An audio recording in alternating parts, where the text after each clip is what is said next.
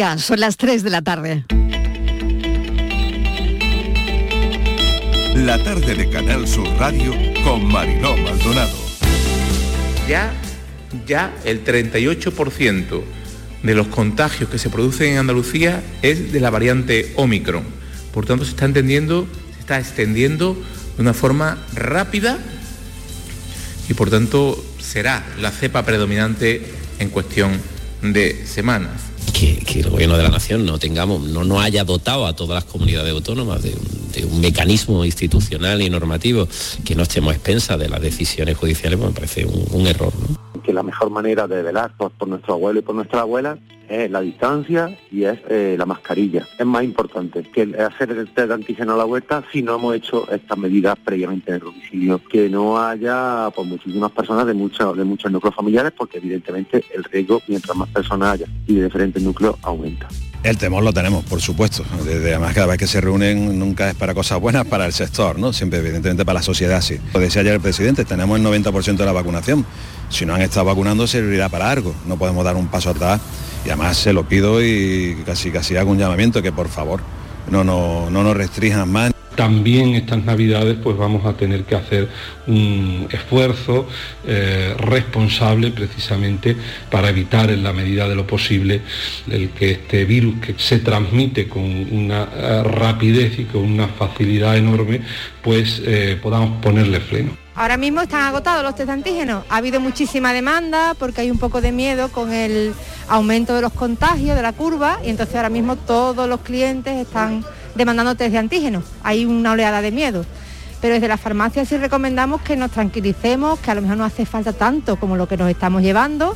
Simplemente cuando haya habido un contacto con COVID o algún tipo de síntoma, entonces es necesario hacer esta prueba ahora mismo en Andalucía hasta ahora, mañana yo me puedo despertar y resulta que el señor Marín eh, me traiciona o hace alguna o toma alguna actitud en contra de los intereses generales de los andaluces. Pero tengo que decir que a lo largo de estos tres años yo no he encontrado, a pesar de los matices y las diferencias que tenemos, no he encontrado esa deslealtad. El señor Marín habla bien de mí, yo hablo bien de él. Cuando hay un desencuentro, se sienta, lo hablamos, se dialoga y se resuelve. Si esta pinza, igual que con los presupuestos, se vuelva a provocar mañana en el Parlamento, que sepan todos los andaluces que a quien perjudica no es al gobierno. Nosotros podremos seguir haciendo las gestiones como las hacemos. Perjudicará a nuestros agricultores, a nuestros ganaderos, a nuestros empresarios, a todos los trabajadores de Andalucía.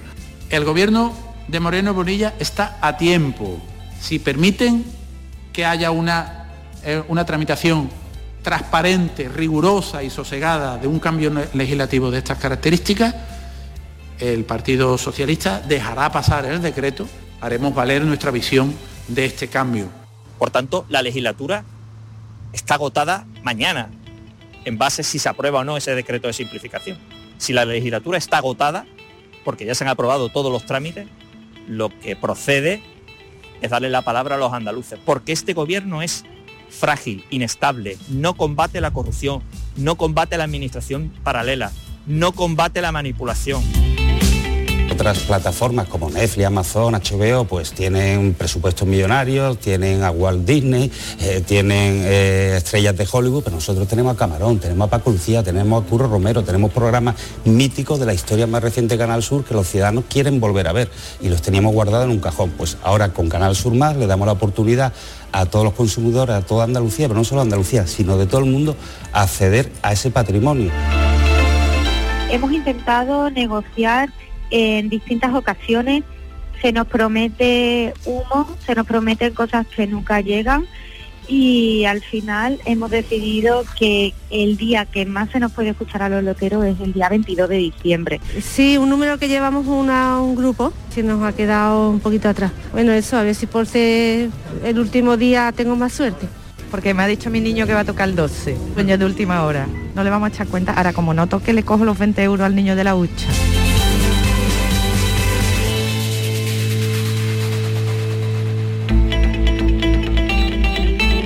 La tarde de Canal Sur Radio con Mariló Maldonado. Acaban de oír los sonidos del día, ¿qué tal? ¿Cómo están? En nuestra línea de audios, los protagonistas de la actualidad y todo lo que ha ocurrido hasta esta hora. El invierno llegará durante el programa. Hoy a las 4 de la tarde y un minuto compartimos juntos la llegada del invierno.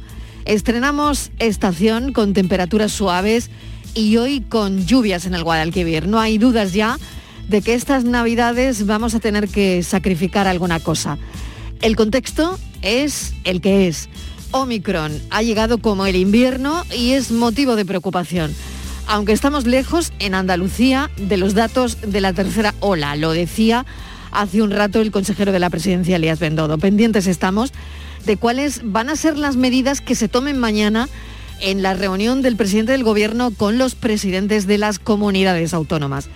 La medida más contundente es que la mascarilla vuelva a ser obligatoria en exteriores, medida que apunta, además de otras comunidades, como saben, el gobierno andaluz. Y también apunta el gobierno andaluz una seguridad jurídica y fondos COVID, una ley de pandemia.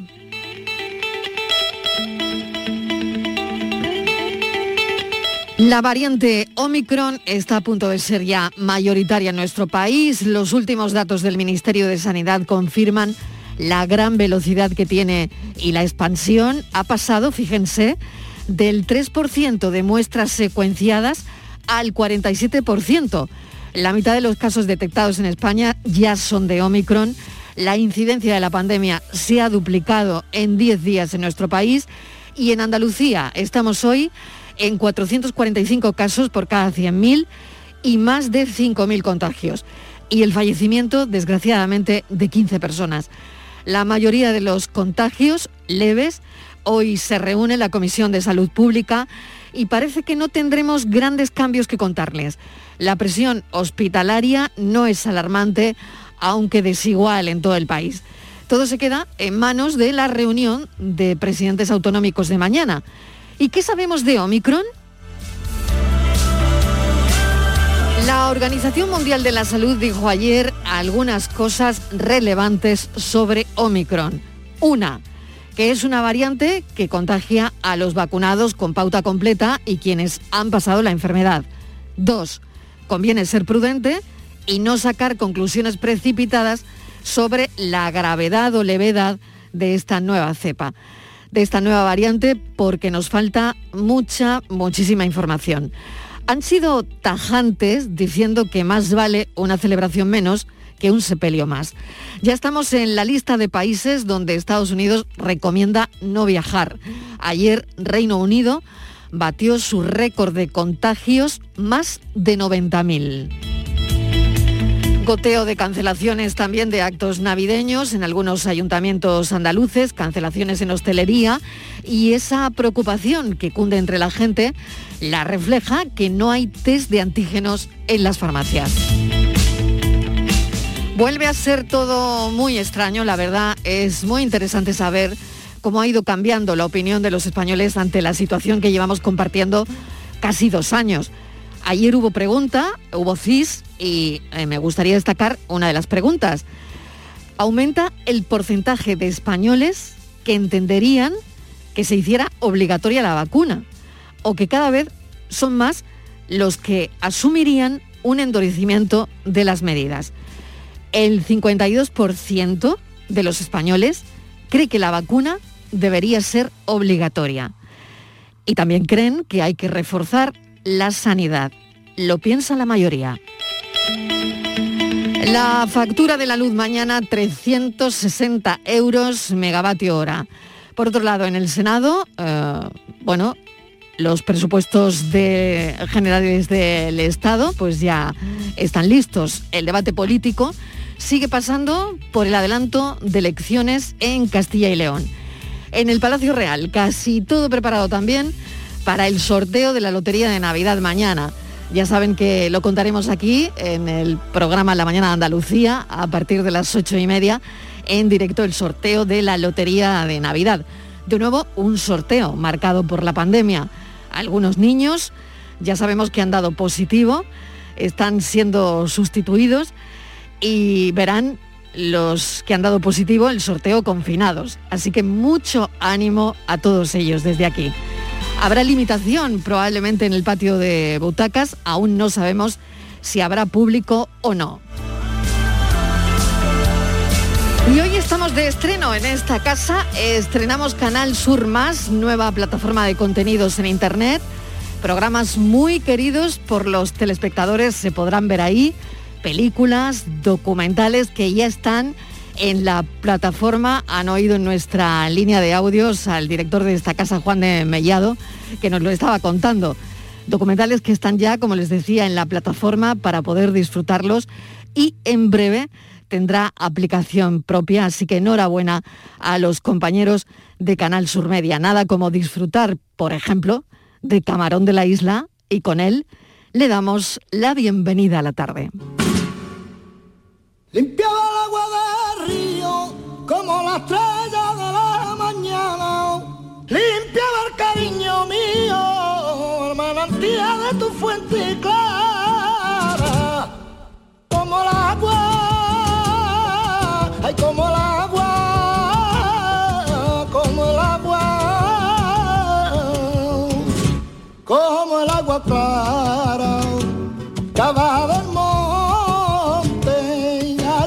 verte.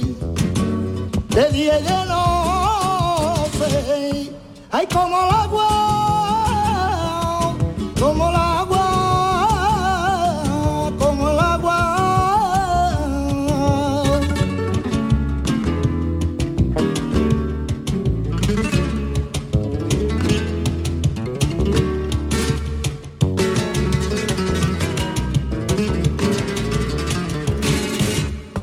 Yo te sé mi brazo al hombro,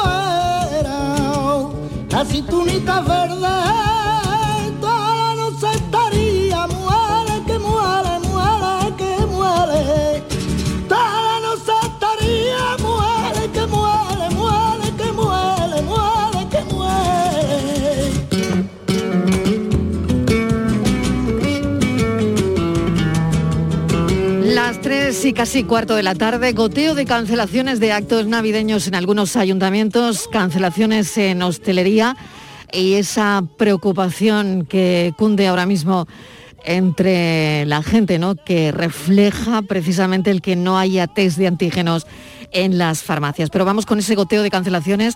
Mesa de redacción, Estíbaliz Martínez, bienvenida, buenas tardes, ¿qué tal? Buenas tardes, Mariló. Pues sí, un repunte de contagios que estamos viendo en Andalucía, subida de incidencia, también subida de hospitalizados mucho, Mariló, casi 100 en 24 horas, pues ha llevado a cancelar muchísimas actividades navideñas. Rápidamente damos un repaso. El Viso Jerez cancelan zambo- zambombas flamencas en Coín. Eh, suspenden las campanadas y la fiesta de disfraces de Nochevieja. En Bornos y en Arcos de la Frontera no van a celebrar su tradicional Belén viviente. En Palma del Río, Córdoba, han decidido, Marilo, también cancelar todas las actividades culturales. En Huelva, en Río Tinto, eh, cierra la carpa municipal de Navidad y suspende el cotillón de fin de año. Jaén, Mariló, tiene 24 municipios en riesgo extremo y con los datos disparados, ayuntamientos de algunos municipios pues han empezado a tomar medidas. El primero ha sido Sabiote, con una tasa de 3.200 casos por 100.000 habitantes. Anoche su alcalde dijo que cerraba gimnasios, polideportivos, hogar del pensionista, biblioteca, casa cultural y centro Guadalinfo, además de Sabiote, por ejemplo, en Cazorla también ha dicho que se suma más o menos a, a cerrar pues todos los centros co- como su eh, municipio vecino como era Sabiote. Así que Mariló, esto es lo que tenemos por ahora. Muy bien, esas son las cancelaciones eh, ahora mismo en, en Andalucía.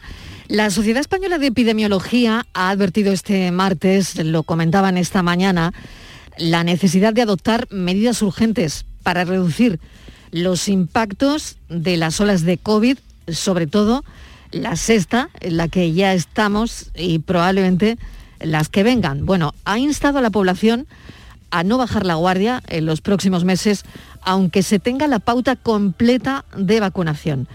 Vamos a hablar de todo esto. Empezamos a volver a sacar a los epidemiólogos de nuestras agendas, de las agendas de los periodistas y los comunicadores. Volvemos a hablar con ellos. Eduardo Briones es epidemiólogo, miembro de la Sociedad Española de Epidemiología. Doctor Briones, gracias por atendernos. Bienvenido a la tarde. Hola, buenas tardes. Bueno, queremos una radiografía de, de la situación porque, fíjense, ahora parece que hay determinadas corrientes, como vuelve a ocurrir lo que ya hemos vivido, ¿no? Y esta semana oía, esta mañana misma, además, oía a un reconocido epidemiólogo decir que es muy difícil pillar un COVID severo con la vacuna. Pero, en fin, por- no lo sé, le pregunto a usted. Y por otro lado, también Sí. no sé si está justificado lo que está pasando en la calle, que estemos agotando los test de antígenos. ¿Para usted está justificado esto? Bueno, eh, Son dos primero- preguntas. Sí, sí. Eh, em- em- empezando por la primera, Venga.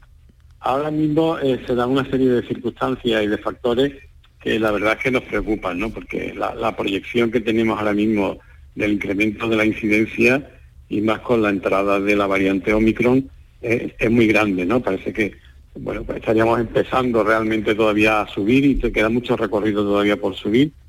Eh, y también se nos vienen encima una fecha de, de más movilidad y de interacción social, a la vez que, eh, bueno, están las vacaciones en los servicios sanitarios, lo que dificulta aún más el trabajo, ¿no? Y, y el control. Y sí tenemos que distinguir claramente de lo que es la infección eh, y el contagio del virus con lo, con- de lo que es la enfermedad, ¿no? La enfermedad grave que puede provocar eh, estos síndromes que nos llevan a hospitalizar y a la UCI, ¿no? Entonces, eh, claramente parece que en este momento la vacuna eh, tiene una eficacia limitada, la tiene, pero es limitada en cuanto a cortar la transmisión de los contagios, pero sí tiene una enorme eficacia en cuanto a evitar la gravedad, los síndromes graves. Eh, Esto hay que dejarlo muy claro, ¿no? Entonces, eh, nos ayuda en los dos sentidos, pero ah, como sí se está produciendo una situación de mucha transmisión y más con esta nueva variante, pues lo que ocurre es que hay muchos contagios, los contagios se han multiplicado, estamos en una situación en la que cualquiera puede ser asintomático y puede estar contagiando en un momento determinado y entonces esto hace muy difícil el control. Eh, con las coberturas de vacuna que tenemos ahora mismo en nuestro entorno, esto reduce muchísimo la gravedad de los síndromes graves, pero eh, la situación es de, de mucho contagio, ¿no? Eh, la segunda pregunta era si eh, está justificado lo que está pasando en la calle, que eso refleja, me imagino que para vosotros los epidemiólogos, refleja una situación, ¿no? La, la Sí. situación de agotar lo- los test de antígenos Claro. refleja la preocupación. Claro, refleja esta preocupación y, y es justificada porque, bueno, eh, es, muy, es muy fácil que cualquiera eh, de pronto sepa que es contacto de un positivo y que ha podido ser contagiado y evidentemente pues preocupa eh, las reuniones familiares, las, las comidas y la posibilidad de contagiar a otros, ¿no? Entonces, en ese sentido, las pruebas de autodiagnóstico que se compran en las farmacias son muy interesantes porque detectan positivos, a partir de saberlo, pues ya eh, tienen que quedarse aislados y evitar contagiar a más personas. Eh, el problema es que eh, si da negativo no podemos tener la seguridad de que uno es negativo, tiene que seguir manteniendo la misma medida de, de prevención, ¿no? Digamos que no es eh, una situación fácil eh, en la que lo, lo- lo más interesante es detectar precozmente a los positivos, pero no, digamos, no es cómoda porque no facilita eh, luego el que si es negativo, pues todavía tiene esa posibilidad de, estar contagiado, ¿no? Doctor Briones, el ser asintomático o no, se me ocurre esta pregunta que igual, bueno, pues mm, no lo sé, a bote pronto, ¿no? Eh, ¿Tiene que ver, cree usted que tendría que ver con que hayamos pasado la infección o no? ¿O esto mm, ni siquiera se ha estudiado? Es decir, no, tiene nada que ver. Una persona puede ser asintomática eh, y lo es sin necesidad de que sea una reinfección, de que ya haya pasado el coronavirus. Sí, no, no necesariamente tiene, tiene que ver. ¿eh? Ya puede haber pasado el coronavirus y volver a tener un, un cuadro eh, gripal o, un, o sintomático, ¿no? Eh, Lo que sí parece claro es que eh, con, con- la vacunación se reduce el tiempo de síntomas y la gravedad de los síntomas y por lo tanto el tiempo en el que se está multiplicando el virus en nuestra nasofaringe, ¿no? Pero la, la posibilidad de que aparezcan síntomas o no no tiene que ver con esto, ¿no? Decían que quizás el principal error que hemos cometido eh, era pensar, ¿no? Lo decían esta mañana, en, fiarse o fiarlo todo a la vacuna. Ha sido un error pensar eso. Mm. Bueno, sí, la verdad es que desde el principio eh, hemos estado recomendando que se mantuvieran la- las medidas de prevención en todos los aspectos y no dejar circular al virus. ¿no? El problema es que la- las dinámicas de la transmisión son exponenciales. O sea, una vez que empieza a circular eh, y, y se conocen sus características, es muy difícil, mucho más difícil pararlo, ¿no? Es mejor tenerlo contenido en, en niveles mínimos, ¿no? Entonces, eh, ahora es, es bastante más complicado y requiere de más esfuerzo. Por lo tanto, estas dos semanas de Navidad, bueno, estamos nada, a, a tres días, Sí. no nos viene bien. van a ser cruciales, van a ser cruciales y vamos a tener que aceptar eh, las limitaciones, las medidas, la incomodidad, eh, la frustración ¿no? que pueda suponer eh, bueno, el- las limitaciones en nuestros encuentros y nuestras interacciones con familiares y amigos. ¿no? Estivali, seguro que tienes alguna Sí, cuestión más eh, para el doctor Briones. Sí. Adelante. Doctor, buenas tardes. Eh, miramos a Europa y vemos cómo ya se están aplicando en muchos países, está aplicando la navaja. Países Bajos, Bajos ya ha anunciado un confinamiento estricto, además, hasta el 14 de enero. Bélgica decreta el cierre de la hostelería a las 11 de la noche. El Reino Unido eh, ha planteado también volver a cerrar el interior de los bares y Portugal acaba de decir que después de Navidad va a cerrar bares y, di- y discotecas durante una semana. Yo le pregunto, en España vamos tarde. Ayer veíamos como Cataluña, la primera comunidad autónoma que se adelantaba y ya empezaba a tomar medidas más estrictas en su comunidad, hoy pedía que sean extensibles a otros territorios del país. ¿Usted cree que España va tarde, que deben de aplicarse ya medidas, por ejemplo, como ayer anunció Cataluña? Bueno, aquí eh, la verdad es que la, incidencia ha sido más baja eh, hasta ahora y que también ha habido muchas diferencias entre comunidades autónomas, ¿no? Desde luego no es lo mismo Andalucía y Extremadura, que siempre han estado con una incidencia bastante baja hasta hace muy poco, que lo que ha pasado en en el norte del país, que siempre ha sido más alto, ¿no? Entonces, eh, bueno, se va vigilando y se va viendo el comportamiento de la enfermedad día a día y se van viendo los niveles de alerta en base a diferentes indicadores y, y bueno, la verdad es que cuesta trabajo reaccionar y poner todos los datos juntos y tomar las decisiones que algunas veces son eh, poco, digamos, populares, ¿no? A nadie le gusta tener que tomar este tipo de decisiones, pero eh, bueno, mm, eh, probablemente a partir de un determinado nivel de, contagio y sobre todo de presión y de gravedad eh, sobre las hospitalizaciones, pues puede volverse imprescindible como hemos estado viendo en, en esos contextos que mencionas. Mañana reunión del presidente del gobierno con eh, los presidentes de las distintas comunidades al hilo de lo que estaba preguntándole mi compañera, pues de lo que pasa en el resto de Europa. Eh, doctor, ¿qué debería pasar aquí? ¿Qué espera usted o qué esperan los epidemiólogos de esa reunión? Pues no lo sé, ¿no? la verdad es que eh, no tengo información directa de, de lo que hay encima de la mesa, pero pues, probablemente es que la situación, bueno, los datos que tenemos son preocupantes y se están barajando diferentes opciones para tratar de cortar esta transmisión. Pues doctor, le agradecemos enormemente. No sé si quiere añadir algo más o alguna recomendación que debamos seguir a pie juntillas. Y, Sí. eh, sí, adelante. Yo, yo mi recomendación ahora mismo sería pues planificar un poco la, la cena de Nochebuena, las comidas de Navidad con las ventanas abiertas. Eh, si hay que ponerse una chaqueta, una, un jersey para evitar el frío, esto realmente es una medida, es una medida muy efectiva, procurar poner más distancia entre los comensales, separarlos en la medida de lo posible, proteger a nuestras personas más vulnerables, más mayores y tratar de siempre que se pueda pues eh, poner todas las barreras para que aumenten, para que no aumenten los contagios. Eduardo Briones, doctor Briones, epidemiólogo, miembro de la Sociedad Española de Epidemiología. Esta mañana nos contaban la necesidad de adoptar medidas urgentes para reducir los impactos de, de las olas de la COVID-19. Gracias, doctor. Suerte. Un abrazo. De acuerdo, gracias. Buenas tardes.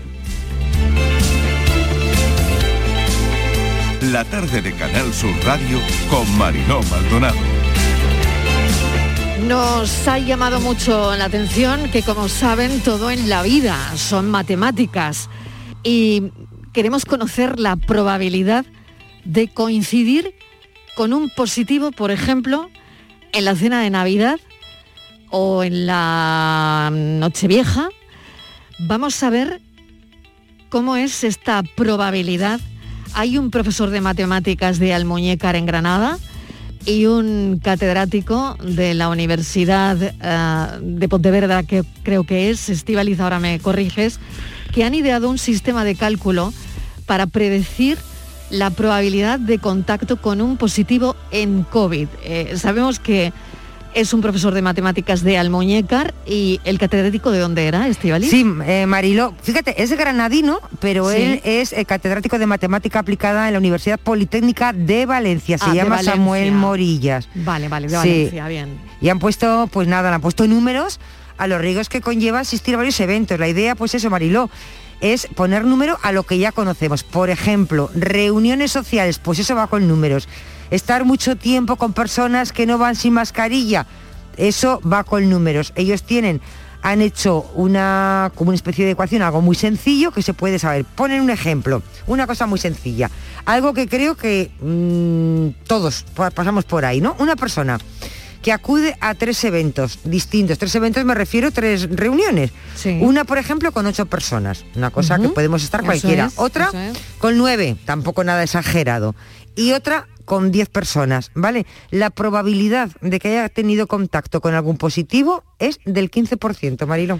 Antonio Fernández Bahillo, profesor de matemáticas del IES Al Andaluz de Almuñécar en Granada. Bienvenido, gracias por atender nuestra llamada. Mu- muchas gracias, buenas tardes. Profesor, qué interesante, qué interesante esto que, que plantean, la verdad. Eh, las matemáticas están en, bueno, en todo, ¿no? Todo. en, en todo, en la- lo son todo, ¿no? Y al final es, eh, bueno, esta, esta ecuación que podría decirnos qué probabilidad tenemos de que alguna persona nos infecte, ¿no? Sí, mm, bueno, eh, exactamente que no se infecte, no, porque las infecciones van, Sí. o sea, tienen, tienen, son mucho más complejas y tienen. nos- nosotros que hemos calculado, hemos hecho un modelo Sí. eh, suficientemente sencillo para que casi se pueda calcular cualquiera, ¿no? En el que eh, podamos eh, calcular la probabilidad de estar, de que si te- tenemos una, una cena o una serie de cenas concretas, eh, calcular la probabilidad de que uno de los invitados con los que con, con los que te cenamos Sí. en, en una de esas cenas Sí. esté infectado o la probabilidad de que alguno de ellos haya estado también en contacto con un infectado en otra cena que haya tenido él. Qué Es interesante. decir, lo que, lo que calculamos en la cadena y, y, vamos, lo que intentábamos es poner en, en, vamos, hacer un ejemplo suficientemente ilustrativo de los riesgos que tienen la- las cenas multitudinarias y, las cen- y, y sobre todo las cadenas de cenas ¿no? en, en estos tiempos con la, con la incidencia acumulada que tenemos. Vale, podemos hacer la ecuación, profesor, por ejemplo, Sí. eh, yo le voy a poner un supuesto, ¿no? Vamos, eh. No sé, que podría ser mi caso, eh, yo todavía no lo tengo decidido, Estíbaliz me imagino que tampoco lo tiene No. decidido, ¿no? No, no. Pero vamos a poner supuestos para ver qué sale en la ecuación. Vale. Por ejemplo, voy a cenar el 24 con 10 personas, Muy bien. ¿vale? Eh, Pero primero, sí, el- ¿qué hay el- que quería pedir un dato, un dato previo. que Venga.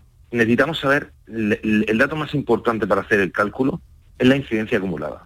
Bien. Nosotros eh, hemos hecho una predicción. Ahora tenemos claro, 400, ¿no? Que- 400, que puede, que llegar, profesor, que eh, nos faltan cuántos días para Nochebuena. Tres días, ¿no? Sí. Pues si la incidencia sigue así, no lo sé, pero pongamos que esté en 550, no lo sé. Venga, por ejemplo. por ejemplo, por ejemplo. Sí, sí. Vale, 550 incidencia. Muy bien.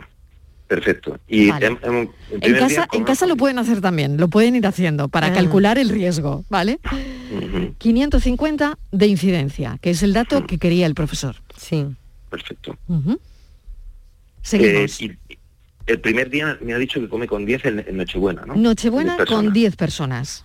Perfecto. Pues, de- Vale. Vaya diciéndome más. Eh, ahora mismo la probabilidad de que en esa cena haya alguien infectado mm, sale en torno al 5%. 5% de Sí. personas que estén infectadas. Vale. Sí, Día siguiente, 25 con 19. 19. Bueno, pues ya sumando esta probabilidad a la anterior, tendríamos una probabilidad en torno al 15%, un 14,78 sale, de que alguna de las personas estuviera infectada.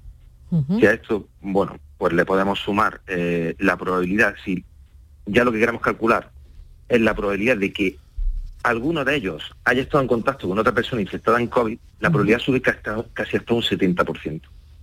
Qué Todo esto es por la, por la red de contactos que se hacen entre, la- entre las personas, haciendo una serie de asunciones que hace el modelo, claro, Claro. para que sea suficientemente sencillo. Claro, fíjese, profesor, si encima, si encima, imagínese, ¿no? Pensamos en que de esas 19 personas, supongamos que hay 10 jóvenes de menos de 20 años, no sé si la probabilidad sube más. Subiría, subiría mucho. Nosotros lo que lo que hemos asumido en el modelo para que fuera suficientemente sencillo, Sí. eh, mm, o sea, para que se pudiera calcular, ¿no? O sea, se podía calcular, mm, digamos, casi por cualquiera que cogiera una hoja de Excel es asumir que cada, cada persona hace lo mismo, mm, de los que están invitados hace lo mismo que, que, hace- que hacemos nosotros. Es decir, estamos suponiendo que esas, dos- esas 29 personas han ido también a dos eventos y han compartido en mesa con otros 10 personas y con otros 19. Es la asunción que hacemos en el modelo para que se pueda calcular, pues así sobre la marcha, como te lo estoy diciendo. y, no sé, que- si le añadimos, si le añadimos Sí. alguna cena más, ya seguro que va a salir en torno Ya a- no se me ocurre, no sé qué añadirle más, Estivaliz. ¿Se te ocurre algún Pues, añadido se más? me ocurre A pensar que como las probabilidades me- es que son tantas porque con ocho personas es yo creo que ahora mismo cualquiera de los que estamos aquí escuchando y hablando en la radio pues estamos mm, en contacto eh, con ocho personas al día siguiente con otras ocho con seis con doce al día siguiente. Y con lo cual quiero decir que aquí no está libre nadie, que cuando pase eh, las navidades todos hemos estado en contagio, en contacto, En con, Un con contagiado y el que se ha librado, pues porque no le ha- el virus no le ha gustado de su cuerpo. Pero vamos, que al final Exactamente. todos hemos estado en contacto con algún positivo. o con alguien que ha estado en contacto con un positivo. El problema es que, bueno, ¿por qué no, no es un riesgo? Luego otra cosa es que te contagies o no, porque obviamente no todos los que están en contacto con un positivo se, Se contagian, exacto, exacto. Entonces, si no, mm, pero nosotros lo que hemos calculado, porque lo que hemos, hemos partido es de la, de la, o sea, de la asunción de que, de que cuando te sientas en la mesa con alguien, eh, que esté infectado o no, es un suceso aleatorio, es un suceso aleatorio que depende básicamente de la incidencia acumulada, pues partiendo de eso hemos hecho los números de la probabilidad de que tú estés en contacto con el virus al final de una manera directa o indirecta Que es lo que estamos calculando aquí, ¿no? De una manera directa, pues sale un poquito más bajo, pero ya si empiezas a calcular la probabilidad de que una de esas personas ya no esté infectada o no, pero en los últimos 14 días haya estado en contacto con otra persona que Haya ido a un, COVID, a un concierto, por ejemplo, ¿no? O por haya, ejemplo, claro, o haya ido Sí, sí. o haya ido a otra cena donde ha, o, ha tenido o haya estado, claro, o haya estado viendo, pues no sé, en una aglomeración, ¿no? Mm, Exactamente. En cualquier caso, en, en alguna aglomeración, ¿no? De personas. Mm. Muy bien. Pues qué gráfico, la verdad. Eh, Sí. No sé si tienes alguna cosa más. No sé cómo se les ha ocurrido, profesor, pero es muy gráfico, la verdad, ¿eh? Sí, básicamente, eh, bueno, pues a través de, de también de los medios, ¿no? Eh, em, pues nos preguntaron, mm, nos preguntaron si podíamos hacer algún tipo de, de modelo eh, para calcular esto, teniendo en cuenta que, que venía, vamos, por las fiestas que vienen y, y que realmente multiplicamos mucho los contactos sociales en vez de disminuirlos, que es lo que tenemos que hacer. Y, y yo creo que bueno, que es bastante ilustrativo de los riesgos que supone Sin duda. eh, de los riesgos que supone pues, multiplicar nuestra vida social, precisamente cuando lo que tenemos que hacer en este contexto es, es, desgraciadamente, y aunque sea duro y no eh, nos cueste pues por lo contrario ¿no? Ujú. Yo El mo- creo que en ese sentido sí es bastante ilustrativo Lo es, Sí, lo es. El modelo que han diseñado eh, también hace previsión de una incidencia futura, de aquí a 15 días, por ejemplo.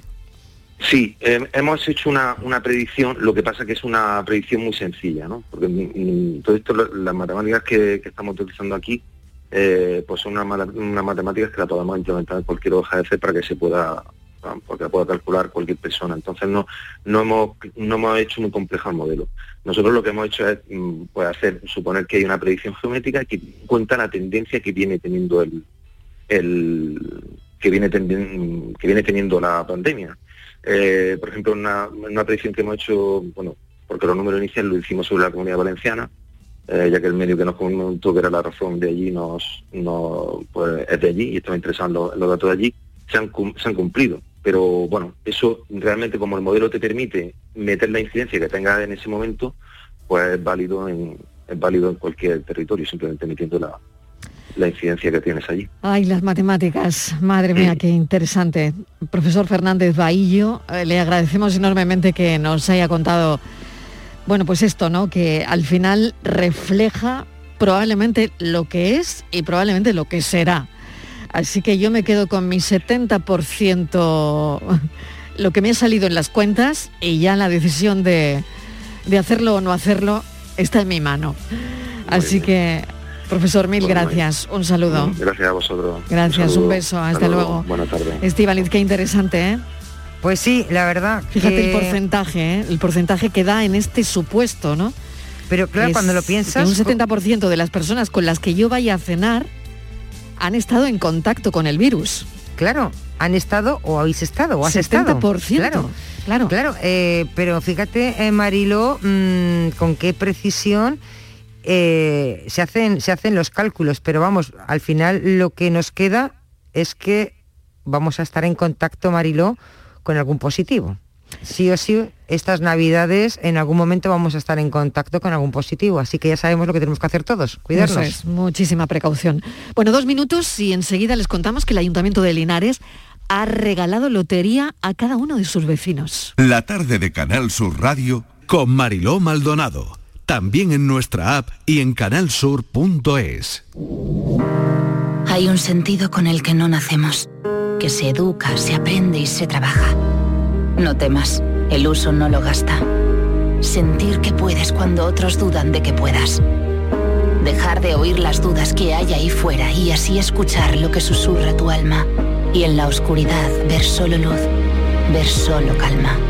Es la actitud la que nos hace capaces. Grupo Social 11. Feliz Navidad. Entenderlo todo de mi hipoteca. Lo firmo. Lo firmo. Que me lo expliquen sin compromiso. Lo firmo. Lo firmo. Y luego elegir con qué banco contratarla. Lo firmo. Hipoteca Sabadell, la hipoteca que incluye una cita con un especialista para que entiendas todo lo que firmas, incluso el precio. Pide ya tu cita en bancosabadell.com barra hipotecas. Mamá, eh, hemos pensado en pasar Nochevieja en casa de mis suegros y Año Nuevo aquí contigo. ¿Te importa? ¿A mí? ¿A la madre que te trajo al mundo? ¿A mí qué me va a importar? El 1 de enero os espero en casa. Anda, toma tu cupón extra de Navidad de la 11. En Navidad, qué bello es repartir. Cupón extra de Navidad de la 11. El 1 de enero, 75 premios de 400.000 euros y más de 910.000 cupones premiados. Compra ya tu cupón. 11. Juega responsablemente y solo si eres mayor de edad. Los romeros de Alanís, jamones y paletas ibéricas de bellota, los mejores embutidos de la Sierra Morena de Sevilla, de Alanís. Venta online, entra ahora en shop.losromerosdealanís.com y en 48 horas tendrás tu pedido en casa. La mañana de Andalucía con Jesús Vigorra sigue contigo, también en Navidad. Toda la actualidad y el avance de las noticias del día, con el mejor humor, la diversión y todo el humor y la alegría de estas fechas. La mañana de Andalucía con Jesús Vigorra. Esta Navidad también contigo desde las 7 de la mañana. Canal Sur Radio, la Navidad de Andalucía.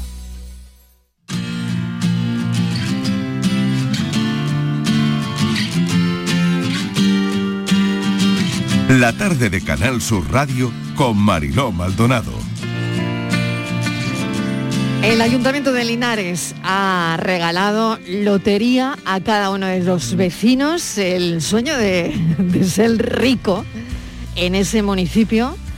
Bueno, pues está ahí, ¿no? Estivaliz es el municipio con más paro de Andalucía. Sí, sí, pero la lotería es para todos, Marilo. Es Y un la lotería detalle... es para- ¿cu- ¿Cuánto han regalado? A ver. Pues mira, han regalado 15 céntimos para Bien. cada vecino. Son 56.382 personas. Tienes que estar censado. ¿eh? Si no estás censado, no tienes lotería. Eh, así que es un mariló, es un detalle que tienen como cada año, de forma conjunta, lo hacen la agrupación de hermandades y cofradías de Linares y el ayuntamiento de Linares. Como te digo, 15 céntimos para 56.382 personas censadas. Ahora te voy a dar el número, por si alguien quiere también, bueno, pues intenta comprarlo por ahí, quiere también ser partícipe de esta suerte, ¿no? Si les toca el primer premio, Mariló, ¿vale? Es que se repartirían todos los empadronados. Bueno, pues le tocaría a cada uno 300 euros con el primero. Pero imagínate que son cuatro en casa. Sí. Entonces serían 1.200 euros. ¿Qué número van a jugar los eh, linarenses? Pues el 82.979. Bonito número. Ángeles Isaac es teniente de alcalde, concejala de Cultura del Ayuntamiento de Linares. Bienvenida Ángeles, ¿qué tal? Bien hallada, muy bien. Bueno, muy bien. el, el deseo, el deseo está ahí, ¿no? Y la buena Claro. intención también. Sí, la verdad es que esto es una actividad que ya se viene, se viene desarrollando en la ciudad en los últimos 27 años y es algo que no pasa desapercibido, ¿verdad? Porque nos inocula una sensación de unidad, lo primero, y después de ilusión, y en tercer lugar, pues un abrazo fraternal entre todos los paisanos en torno al día en el que el soniquete, ¿verdad?, desde bien temprano de la lotería, hace que nos sintamos todos un poco más felices, ilusionados y esperanzados, ¿verdad? Desde luego. No sabes, esa- ese es el propósito, pues, transmitir unidad, ilusión, alegría, felicidad, todos los valores que representan nuestra Navidad. Ángeles, ¿y cómo estamos de incidencia en Linares? ¿Cómo está la cosa de COVID ahí? Bueno, pues estamos relativamente bien, pero es verdad que hay que ser muy prudentes, optimizar todos los recursos, tomar individual y colectivamente todas las precauciones, porque bueno, estamos viendo cómo el bichito eh, muta y se hace cada vez más débil, pero también más inteligente. Entonces nosotros lo vamos a combatir con toda la fuerza de lo que las líneas, eso somos, somos capaces de, de hacer y esperemos que esta Navidad no, no sea eh, sino de que esto va prosperando, sino que ganamos la lotería, que salimos a celebrarlo a la calle, que descorchamos botellas de champán, que nos abrazamos virtualmente, Desde luego. que nos abrazamos virtualmente y que lo celebramos conjuntamente. De eso se trata. Sí, eh, señora Isaac, buenas tardes. ¿El Buenas número tardes. quién lo elige? Pues aleatoriamente fuimos la agrupación de Hermandad y Cofradía, la presidenta y yo, concretamente, y aleatoriamente. Sé que eso da igual, creo yo. Si lo importante es que nos una el número y el día. Y lo hicimos pues, por eso, pues por corazonada o porque dijimos, este, pues, pues ya.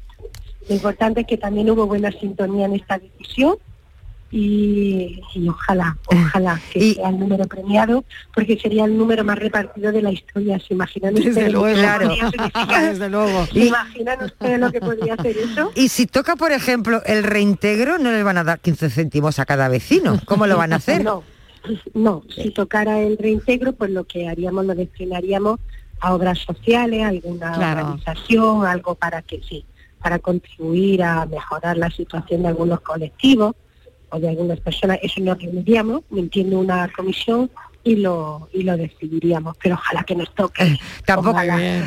Ya por último, no es necesario que hagan ustedes participaciones, porque le va a costar más, como se suele decir, el collar que el perro. Porque no, claro. no lo hacemos, lo depositamos en la, en la, en la caja de la agrupación de hermandades y cofradías, lo, lo tutelan su representante y aquí nunca, jamás hubo un problema. Y, y nada, y lo que esperamos es disfrutar mañana de este día tan grande. Ojalá que nos toque, pero si no nos toca, pues también lo vamos a disfrutar como nosotros sabemos hacerlo. Si algo tiene Linares precisamente es que es una ciudad dinámica, alegre, hospitalaria, emprendedora, ilusionada y vamos a ver si somos capaces de remontar de la situación tan triste, tan dramática que hemos pasado en el Pues sí. pasado y que todas estas cosas contribuyen a mejorarnos el ánimo y aunque sea desde la distancia y de forma virtual, ese abrazo, esa mirada nos falte en esta Navidad. Desde luego, Ángeles Isach, muchísimas gracias y mucha suerte para su pueblo. Gracias. Ojalá, ojalá, ojalá que el destino y el universo se confabulen a favor de Linares y que podamos celebrarlo a todo lo grande. Si nos toca, están todos invitados, porque si algo tiene esta ciudad es que es generosa al máximo y hospitalaria en estado extremo. O Lo que es, lo es. serían bien recibidos para ese abrazo, ese polvorón, esa copita de anís o lo que la Navidad nos manda. Pues ahí estaremos, no lo dude. Como les toque, ahí vamos. Gracias, Ángeles Isach, concejala de Cultura del Ayuntamiento de Linares y teniente de alcalde. Muchísimas gracias, un saludo, suerte. Muchísimas gracias a vosotros la y feliz foto- Navidad. Feliz Navidad. Vamos con la foto del día. Virginia Montero, ¿qué tal? Hola, buenas tardes. La imagen de hoy es la que propone Esther Lobato. Se ha dedicado al fotoperiodismo durante 25 años, los últimos 17 en el diario El Mundo. Actualmente es fotógrafa en la Consejería de Cultura. A lo largo de su carrera ha hecho malabares para conciliar su pasión por la fotografía con la crianza de sus dos hijas. Y ya saben nuestros oyentes que pueden ver la foto del día en nuestras redes sociales. En Facebook, La Tarde con Mariló Maldonado y en Twitter, arroba La Tarde de Mariló. Hoy voy a comentar una foto de Mauro Pimentel, fotógrafo de la agencia AFP. En la imagen aparecen en absoluto contraluz provocado por un gran foco de fondo cuatro personas que se alzan sobre un pedestal que reza el nombre de Cristian Valdebenito, asesinado en marzo del 2020, cuando se manifestaba en contra del gobierno que atacaba a su propio pueblo. Estas cuatro personas aparecen como siluetas negras que casi se pueden confundir con un monumento en honor al presidente electo, Gabriel Boric.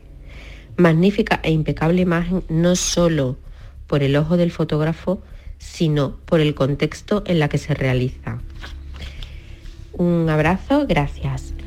Nuevo rombo político en Chile y es la foto elegida por nuestros fotoperiodistas en la tarde de Canal Sur Radio. La tarde de Canal Sur Radio con Mariló Maldonado. También en nuestra app y en canalsur.es.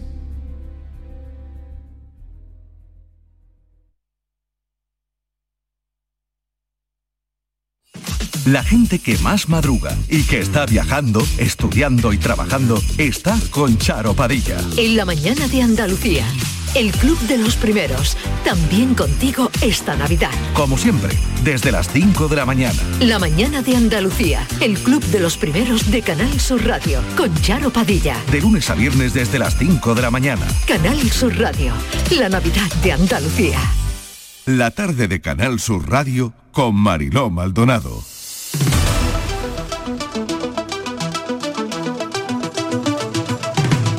¿Cafelito? Estos son nuestros teléfonos 95 1039 105 y 95 1039 16. Que también le ponemos un cafelito a José Carlos Cutiño, que está claro que llega con nosotros a esta hora, delegado de la OCU en Andalucía. José Carlos, bienvenido. Hola, buenas tardes. Bueno, sigue la escalada de precios de productos navideños y también tenemos que hablar de la lotería, Virginia. También, también, que quedan poquitas horas ya para el sorteo. Pero hoy queríamos traer a, Andalucía Pregunta esa segunda eh, encuesta de la OCU de la subida de precios navideños y es que suben mucho. La semana pasada contábamos aquí que los precios en los primeros días de diciembre de productos como almejas, cordero, besugo habían subido de media un 8%. Pero es que apenas, a apenas tres días de la Nochebuena, les contamos hoy que la escalada continúa y ya vamos por el 13% de subida media. Vamos a detallar casos concretos. Los percebes en dos semanas un 37% más. La merluza un 35%, la piña un 14%. José Carlos, en dos semanas, entre el primer estudio y el siguiente, un 6%, y queda una tercera. Entre un estudio y otro, ¿no? Como bien apunta Virginia. Y queda una más, queda una más. Y queda una más, casi una más, ¿no? Partiendo de que eh, empezábamos con unos precios que ya decíamos que era un 8% más caro que los del año pasado. Es decir, que es que este año hemos empezado ya co- con, la alegría de probablemente eh, los precios más altos de la historia y siguen subiendo. Esto era algo previsible. Yo eh, comentaba que eh, había que tener cuidado sobre todo con esos precios que todavía no habían empezado a despegar y de hecho hay algunos que nos están sorprendiendo. Hay que decir lo, lo malo pero también lo bueno y yo sigo diciendo que los langostinos y el jamón es de lo que se está conteniendo. Ha tenido una subida en, en estas dos semanas de apenas un 3%, partiendo de un precio muy similar al del año pasado. Pero es cierto que en otros productos se están produciendo una subida realmente importante. Estamos hablando ya de que en solo dos semanas la subida media ha sido de ese 6%, que estamos ya en unos precios un 13% superiores a los del año pasado y de que eh, vamos encarando los precios, las navidades eh, más caras de la historia, con lo cual, bueno, pues aquí hay que agudizar el ingenio hay que buscar alternativas, hay que adelantar compras y oye, vamos a, hacer nosotros lo que, lo que el IPC no está haciendo por nosotros. porque entre los que bajan... Qué buena, qué buena definición, ¿eh? Yo me apunto al menú de jamón y langostinos y también pavo, lubina, ostras, tampoco, tampoco están... Suena muy bien, ¿eh? Suena muy bien.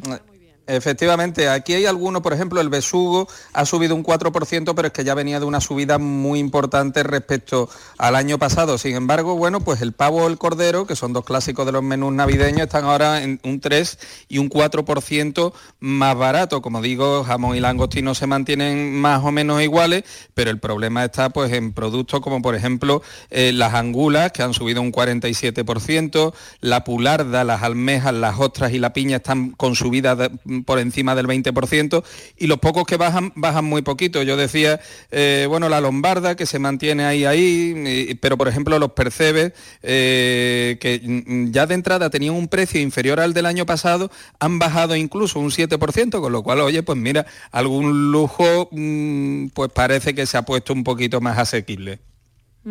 Y bueno, detrás de las subidas, como ya adelantábamos la, semana pasada, el precio de la energía de los carburantes también. Por supuesto, estamos hablando de, precios que están absolutamente condicionados eh, por la subida de los carburantes, por la subida de, la energía eléctrica, que al final se han tenido que internalizar en, eso, en esos precios, en los lineales finalmente. Es verdad que eh, nosotros hemos contrastado que se han tratado de retener hasta cierto punto los precios. ¿eh? No ha habido una utilización eh, por parte del sector comercial una, utilización, digamos, eh, eh, perversa de, esa subida. Todo lo contrario, se han tratado de aguantar determinada subida, incluso manteniendo precios que, sobre todo a los productores, pues les hacen bastante daño. Eh, pero lo cierto es que al final era inevitable que esto terminara pasando. Y ojo porque nos queda todavía pues unos días para, eh, entre este control que tomamos en, torno al día 15 de diciembre y el 24, pues probablemente nos encontremos con subidas bastante importantes porque eh, es lo normal que se acumulen las compras en estos últimos días previos a la fiesta. Vamos al sorteo, si te parece. ¿Tienes alguna cosa más, Virginia? Sí, simplemente quería apuntar, sí, Marilo, que parece que la media de gasto por persona estas navidades va regresar a niveles anteriores a la pandemia. Estamos en los 641 euros, comida, regalos, celebraciones varias. ¿No es así, José Carlos? Sí, es cierto que cuando tomamos ese dato um, se internalizaban en esos costes los de las reuniones. ¿eh? Y las reuniones, bueno, pues ya sabemos con la evolución del virus cómo se han ido eh, cancelando en un porcentaje bastante elevado. En cualquier caso, sí es cierto que en el resto de, de los gastos habituales en esta fecha hemos recuperado prácticamente los niveles previos a la pandemia. El tiempo que nos queda, recomendaciones para comprar y compartir lotería. Lo primero primero guardar los décimos y hacer fotocopias o, fotos del anverso y, del reverso, ¿no?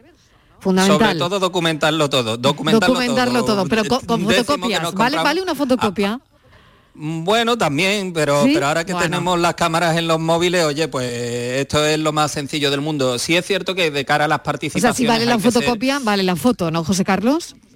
Claro, pero la Vale. fotocopia para, para acreditar que tenemos una participación, por ejemplo, pues tiene que venir eh, con la indicación de quién es el depositario y su DNI, cuánto jugamos, eh, firmada lógicamente por ese depositario, reconociéndonos que llevamos una participación X en el número tal, eh, fracción tal, lo, lo que indique el boleto.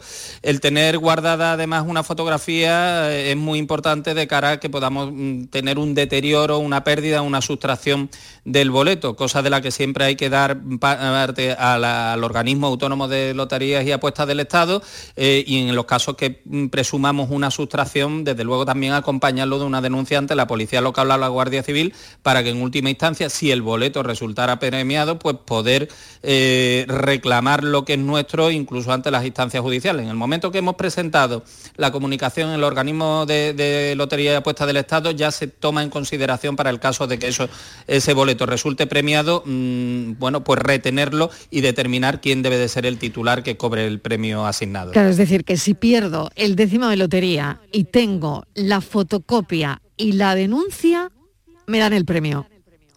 Podemos, tenemos muchas más opciones de que nos den el premio, evidentemente, si no se hubiera cobrado, eh, porque luego pues se hace balance de los décimos que se han vendido, etcétera, etcétera, y se puede presumir la veracidad de esa denuncia que hemos presentado. Del mismo modo, si, si lo dejamos metido en el bolsillo del pantalón y va a la lavadora, Por bueno, pues hay ejemplo, veces que, no es posible.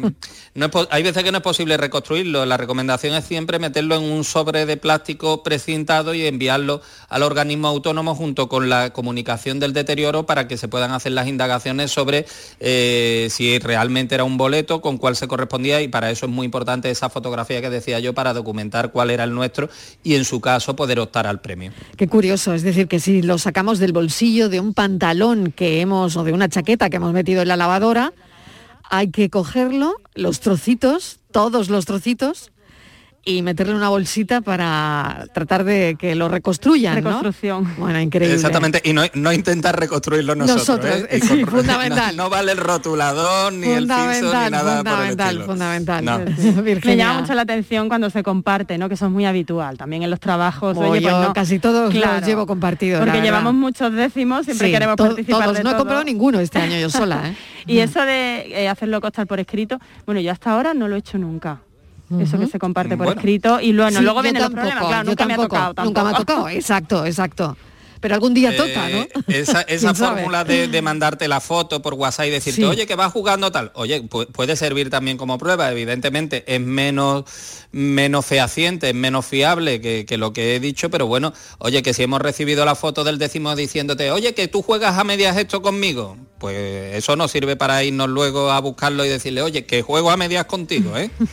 Y- y, Importante. Sobre todo, si- sobre todo después de haberla pagado, ¿eh? Que la sí. oye, aunque también cabe la, la donación. Oye, y una cosa muy importante, a la hora de cobrar las participaciones, cuando lo hacemos en entidades bancarias, eh, dejar constancia siempre de que el cobro lo hacen todos los partícipes del décimo, porque si no, si lo cobra uno solo, eh, luego va a haber una fiscalidad añadida que es la de la donación que supuestamente vamos a hacer al resto de los partícipes, con lo cual a la hora de cobrarlo en el banco hay que dejar constancia de todos los beneficiarios para que Hacienda no nos meta mano. Ah, importante, importante. eso. Muy Sí, sí, importante, sí. muy importante todo eso.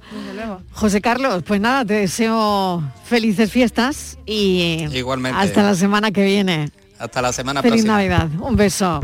Adiós. ¿Tú ¿Tienes ya la lotería preparada? Tengo algo preparado, sí, ¿Tienes pero hoy algo al preparado? abrir la cartera para guardar el décimo me he encontrado uno del año pasado. Anda. Sí. Madre mía, que no habías mirado. Sí, hombre, seguro que sí, pero ahí Ah, está. Todavía ahí está, sigue de ahí. recuerdo, Sigue ahí está ahí. recuerdo. Bueno, enseguida nos tomamos un café. La tarde de Canal Sur Radio con Mariló Maldonado. También en nuestra app y en canalsur.es. Canal Sur Radio, Sevilla. El futuro no está escrito, se construye. Porque tu futuro también es el nuestro, en Caja Rural te aportamos toda nuestra experiencia. Planes de pensiones de Caja Rural. Construyamos tu futuro juntos. Ven antes del 31 de diciembre y obtén interesantes incentivos. Documento de datos fundamentales para el partícipe, alertas de liquidez, indicador de riesgo, planes en promoción y condiciones en segurosrga.es.